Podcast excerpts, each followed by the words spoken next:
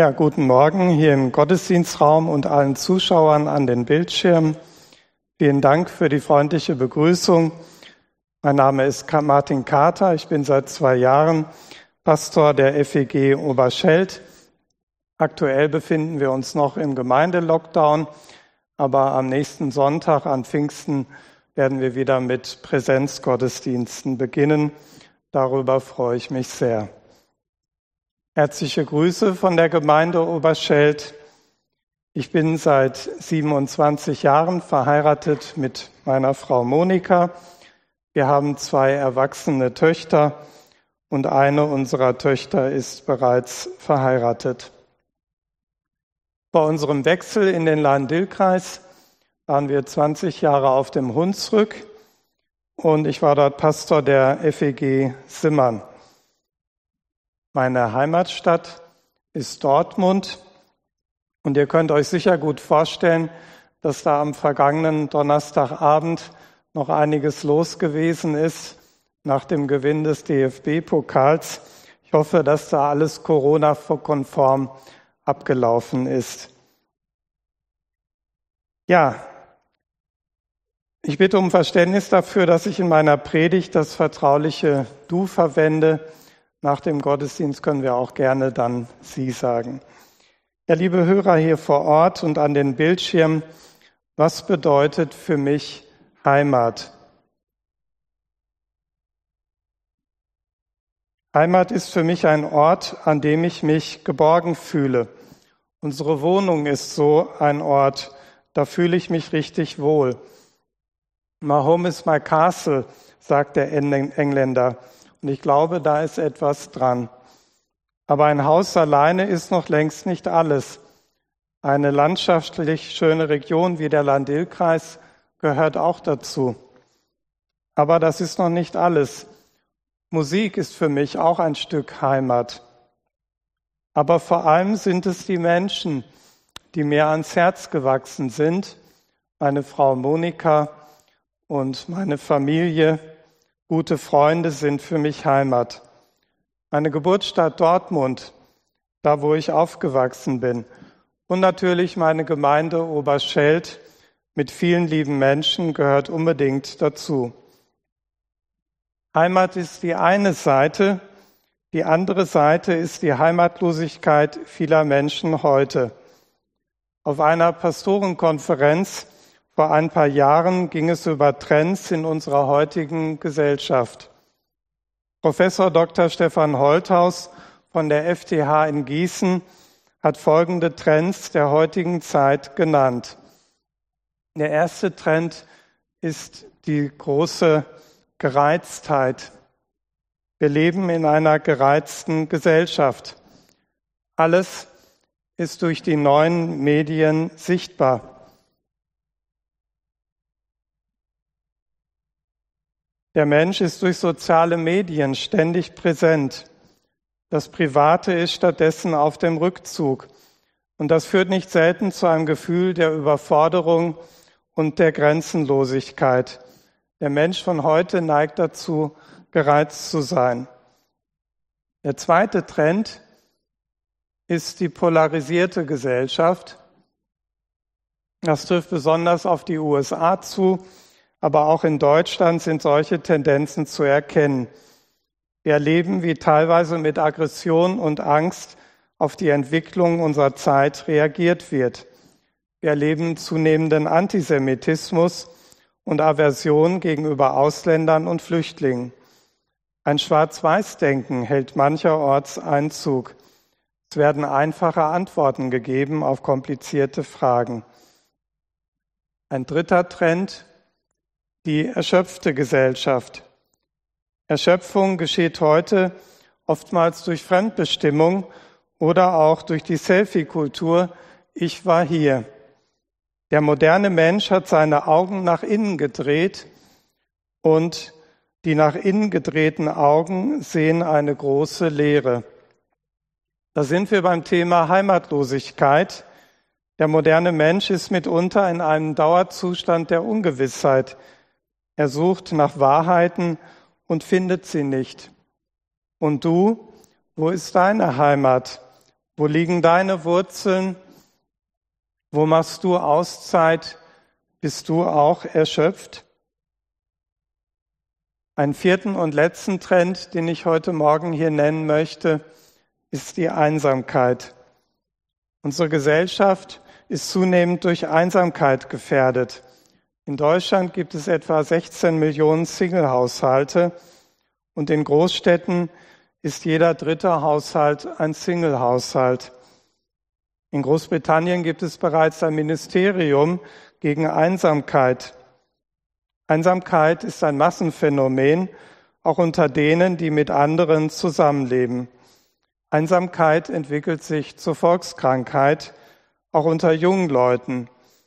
Und das ist sicherlich ein Trend, der durch Corona noch verstärkt wird. Ich möchte uns nur mitnehmen in eine biblische Geschichte, wie Menschen Gottes Führung im Blick auf echte Gemeinschaft erlebt haben, wie sie wirkliche Heimat gefunden haben. Und das Buch Ruth ist so eine Quelle, aus der wir frisches Wasser schöpfen können. Das wünsche ich mir für den heutigen Gottesdienst.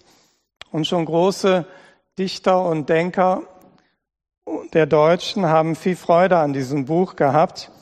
Selbst Goethe war begeistert. Er hielt die Schrift für eine erdichtete Erzählung. Seiner Meinung nach geht es in dem Buch darum, dem König David ehrenvolle Ahnen zu verschaffen. Aber ich glaube, dass dieser Auslegungsweg zu kurz greift. Aus meiner Sicht ist dieses Buch eine besondere Führungsgeschichte Gottes mit einzelnen Menschen. Schauen wir uns die Namen der beteiligten Personen an. Da ist zum Beispiel Elimelech, ein Mann, ein Israelit, Elimelech heißt, mein Gott ist König. Noomi, seine Frau, die angenehme, die fröhliche. Die Namen von ihren beiden Söhnen sind ziemlich krass, finde ich. Machlon und Kilion, das heißt übersetzt Krankheit und Schwindsucht. Die beiden Schwiegertöchter Orpa und Ruth, die die umkehrt und die Gefährtin. Mit den Namen dieser Person ist die Geschichte schon halb erzählt. Elimelech verlässt mit seiner Familie Israel, weil es dort eine Hungersnot gegeben hat und er zieht in das Land Moab. Aber die Freude währt nur kurz über die Versorgung, denn Elimelech stirbt nach kurzer Zeit und äh, seine beiden Söhne heiraten und zehn Jahre später äh, versterben auch die beiden Söhne. Noomi bleibt mit ihren beiden Schwiegertöchtern zurück. Was mag in ihr vorgegangen sein? Wer kann das nachempfinden, was sie erlebt? Der Tod dreier engster Familienangehöriger und zwar des Ehemannes und zweier Söhne ist ein sehr schwerer Schicksalsschlag. Diese Woche ist ein lieber Bekannter von mir verstorben, ein junger Familienvater, der eine Frau und Kinder zurücklässt. Und ich bin tief betroffen und traurig darüber. Und dann kommen so Fragen, warum? Warum lässt du das zu, Gott? Wie soll es mit der Familie weitergehen? Das Ganze ist an Christi Himmelfahrt passiert. Er war auch Christ. Jetzt ist er daheim bei Jesus im Himmel. Noomi ist auch nur ein Mensch, kein Glaubensheld. Und sie glaubt, Gott gegen sich zu haben. Die Hand des Herrn ist gegen mich gewesen. Nennt mich nicht Noomi, sondern Mara, die Bittere. Denn der Allmächtige hat mir viel Bitteres angetan. Voll zog ich aus, aber leer hat mich der Herr wieder heimgebracht. Nennt mich Mara die Bittere. Und Noomi sagt das in der Öffentlichkeit in Bethlehem, als die beiden zurückgekehrt sind. Was können wir aus ihrer Klage und ihren Vorwürfen lernen? Mir ist wichtig, dass derjenige, der Schlimmes erlebt, der muss nicht gute Miene zum bösen Spiel machen. Ich behaupte, ein Mensch darf echt sein und ein frustrierter Christ darf es auch. Darf er das tatsächlich? Darf er es auch in der Gemeinde? Ich empfinde das Verhalten von Naomi als große Herausforderung. Und ich möchte von ihr lernen, Frustration gegen Gott nicht unter den Teppich zu kehren. Und ich ermutige euch an den Bildschirm und hier vor Ort, ihr dürft euren Frust vor Gott aussprechen. Wenn du empfindest, mit leeren Händen dazustehen oder benachteiligt zu sein, dann sage es Gott. Schütte dein Herz aus über Wegführung, die du nicht verstehst, und lass Bitterkeit ans Tageslicht wenn Gott dir einen geliebten Menschen weggenommen hat. So wie Noomi, die früh ihren Mann und zwei Söhne in der Fremde verloren hat. Ja, wir sollten vorsichtig sein mit vorschnellen Bemerkungen wie, du musst nur fest glauben, dann wird's schon wieder, oder Kopf hoch, morgen sieht die Welt schon wieder anders aus.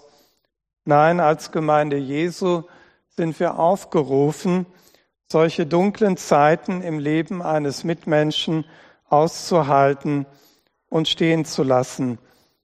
Paulus sagt, trauert mit den Trauernden und seid fröhlich mit den Fröhlichen. Ja, in einer Sache kann ich Noomi aber nicht ganz recht geben. Sie sagt nämlich, sie sei mit leeren Händen zurückgekommen. Das stimmt nicht ganz. Sie hat eine treue Gefährtin an ihrer Seite, nämlich ihre Schwiegertochter Ruth aus Moab. Und die beiden Witwen stehen hier eng zusammen und das ist ein starker Halt für beide. Gott ist nah, auch in dunklen Lebensführung.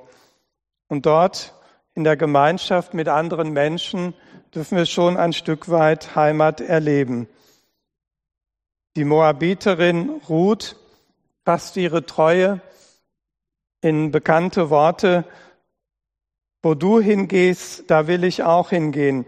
Wo du bleibst, da bleibe ich auch.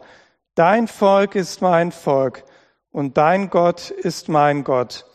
Wo du stirbst, da sterbe ich auch. Da will ich auch begraben werden. Der Herr tu mir dies und das, nur der Tod wird dich und mich scheiden. Das sind eigentlich Worte, die könnten Ehepartner aussprechen. Deshalb sind diese Worte auch ein beliebter Trautext. Aber die Worte sind von Ruth, einer Moabiterin, die ihre Heimat verlässt, die ihre Verwandtschaft zurücklässt, ihre Götter und ihre ganze Lebensperspektive, um sich einer ihrer Schwiegermutter anzuschließen, einer Witwe, deren Leben fast zerbrochen ist. Das finde ich sehr bemerkenswert. Und äh, ich habe mich gefragt, was hat die Ruth an Naomi gespürt, an Vertrauen in Gott, dass sie sich ja an die Seite von Naomi gestellt hat. Zwei Frauen kehren also nach Bethlehem zurück und für beide ist es eine bedrückende Umkehr. Was wird die Zukunft bringen? Wie werden sie im Daseinskampf überleben? Mit diesen Fragen endet die erste Szene dieses Buches. Gott ist bei uns inmitten dunkler Lebensführung.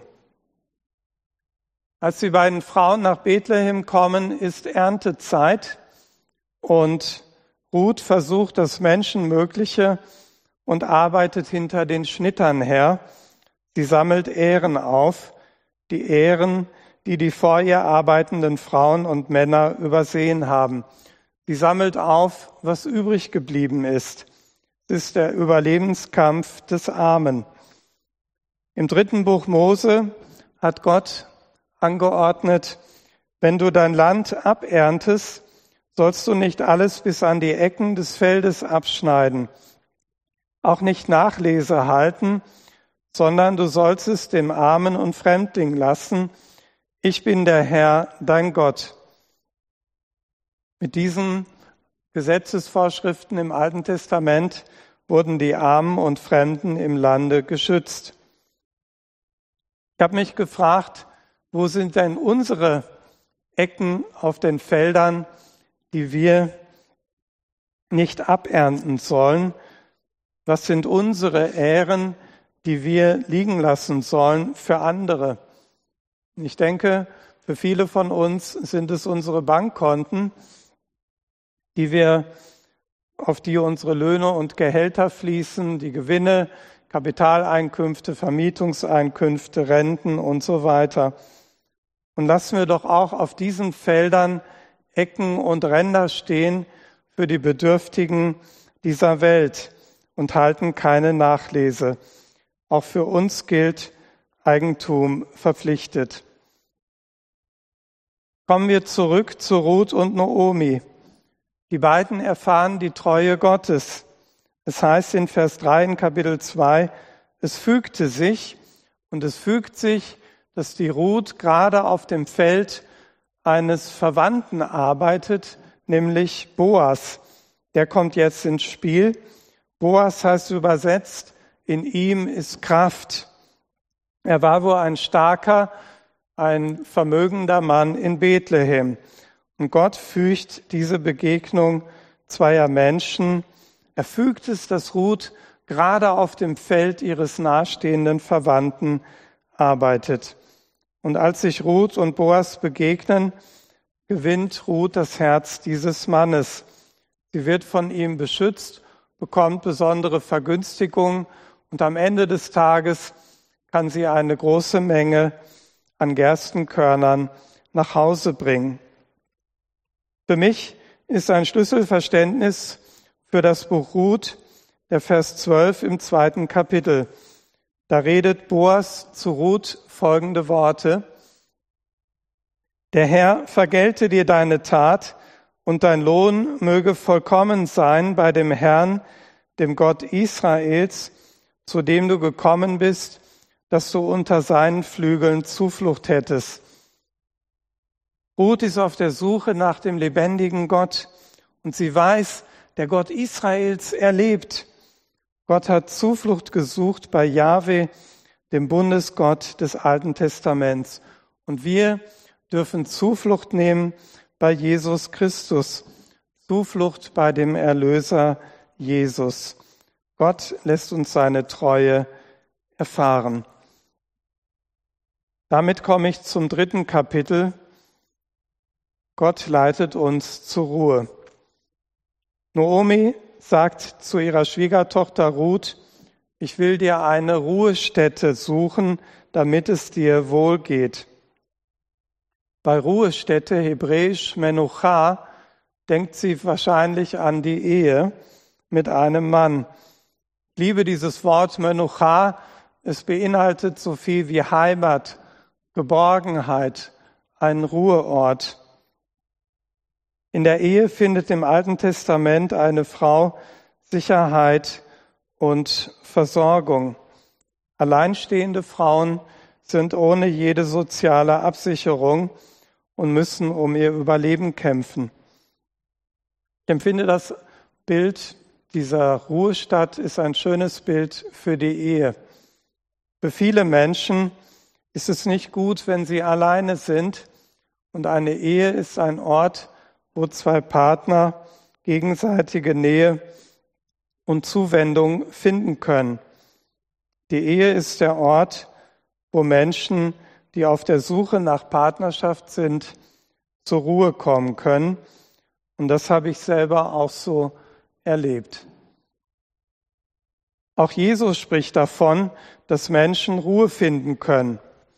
Matthäus Evangelium sagt Jesus, kommt her zu mir alle, die ihr mühselig und beladen seid, ich will euch erfrischen, so werdet ihr Ruhe finden für eure Seelen. Jesus will uns Menschen Frieden und Ruhe schenken. Im Buch Hut geht es um die äußeren Verhältnisse, die Gott ordnen will.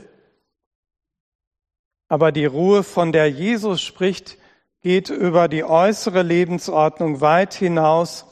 Sie erfasst den ganzen Menschen. Die wirkliche Ruhe, die wirkliche Heimat findet ein Mensch alleine in Gott. Und Jesus Christus hat den Weg zu Gott gebahnt durch sein Sterben am Kreuz, damit wir Ruhe finden können, echten Frieden mit Gott, Land der Ruhe. Ruth ist auf dem Weg zum Land der Ruhe. Sie findet einen Mann und ihre äußeren Verhältnisse werden geordnet, aber sie findet vor allen Dingen den Gott Israels, Zuflucht bei Jahwe, dem Bundesgott Israels. Dort findet sie Zuflucht und Schutz unter seinen Flügeln. Lieber Hörer und Zuschauer daheim und auch hier vor Ort, Hast du dieses Land der Ruhe bereits gefunden? Kennst du die himmlische Heimat?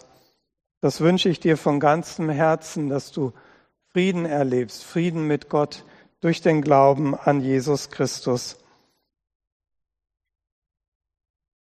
Ja, der Rat, den Naomi ihrer Schwiegertochter gibt, war nicht so ganz ungefährlich war schon ein großer Glaubensschritt.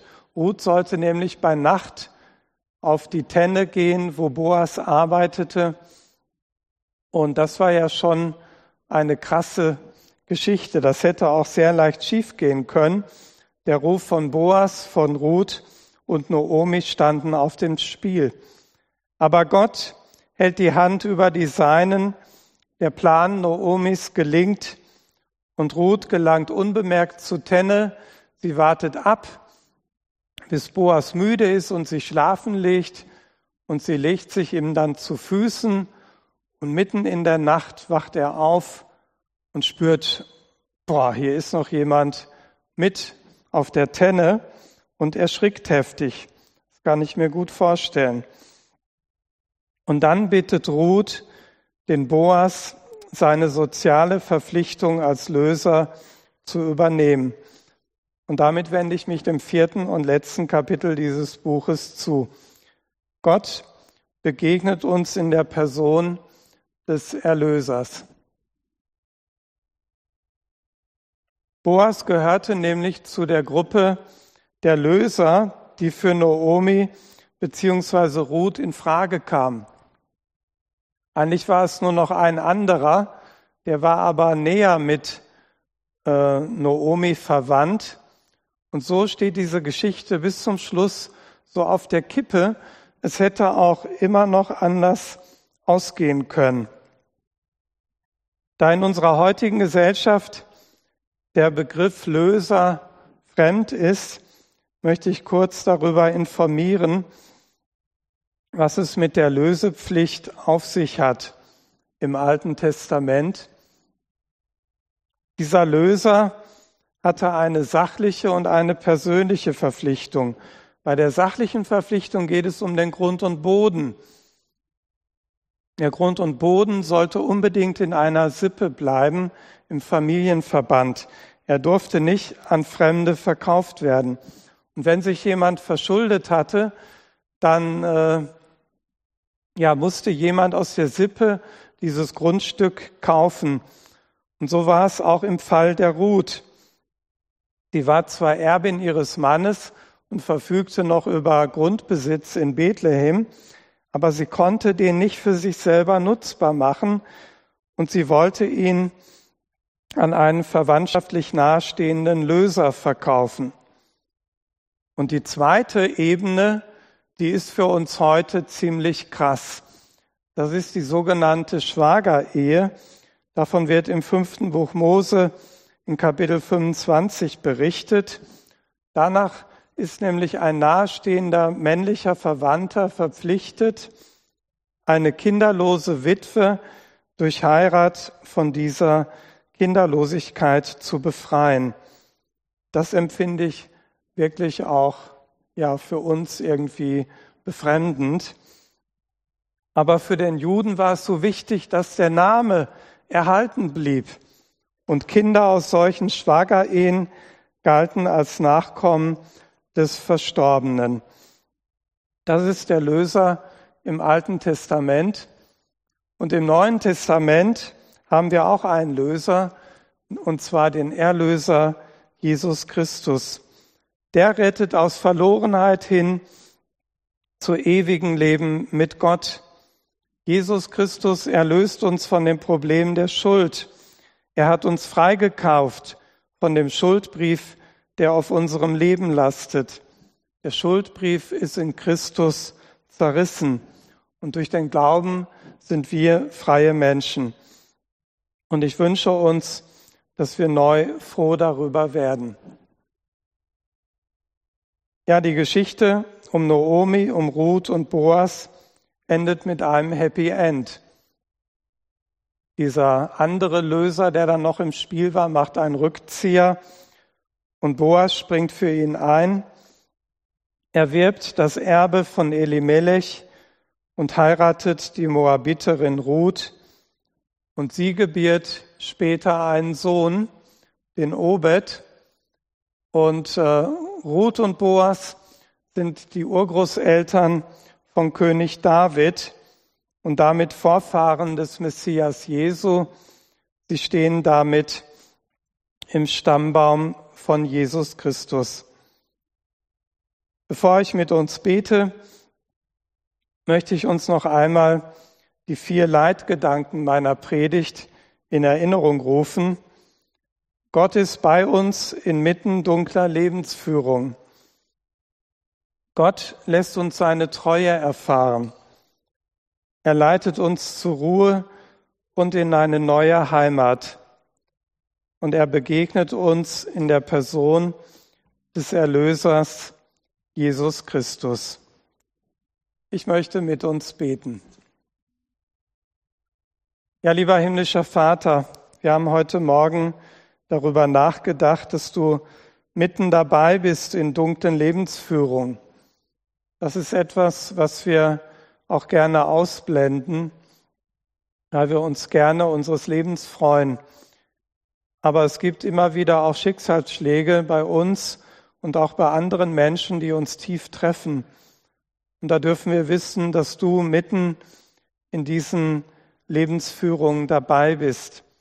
Und wir bitten dich für alle Trauernden heute Morgen um deinen Trost, um dein Nahesein, um deine Gegenwart. Und alle, die irgendwo enttäuscht sind, die verletzt sind, dass sie deine Nähe in besonderer Weise verspüren dürfen. Wir haben heute Morgen auch gesehen, dass ja du treu bist, Du bist der Versorger. Du stillst unsere Bedürfnisse. Und dafür wollen wir dir herzlich danken, dass es auch heute im Jahr 2021 der Fall ist. Du bist der Versorger, Gott, und du bist uns nah. Und du leistest uns zur Ruhe in eine neue Heimat. Wir wollen dich bitten, dass du uns Glauben schenkst, unser Vertrauen in dich stärkst dass du eine himmlische Heimat für uns bereithältst und dass wir uns darauf freuen dürfen. Du, Herr Jesus Christus, bist unser Erlöser, unser Retter. Wir beten dich an, wir preisen deinen Namen und geben dir alle Ehre. Amen.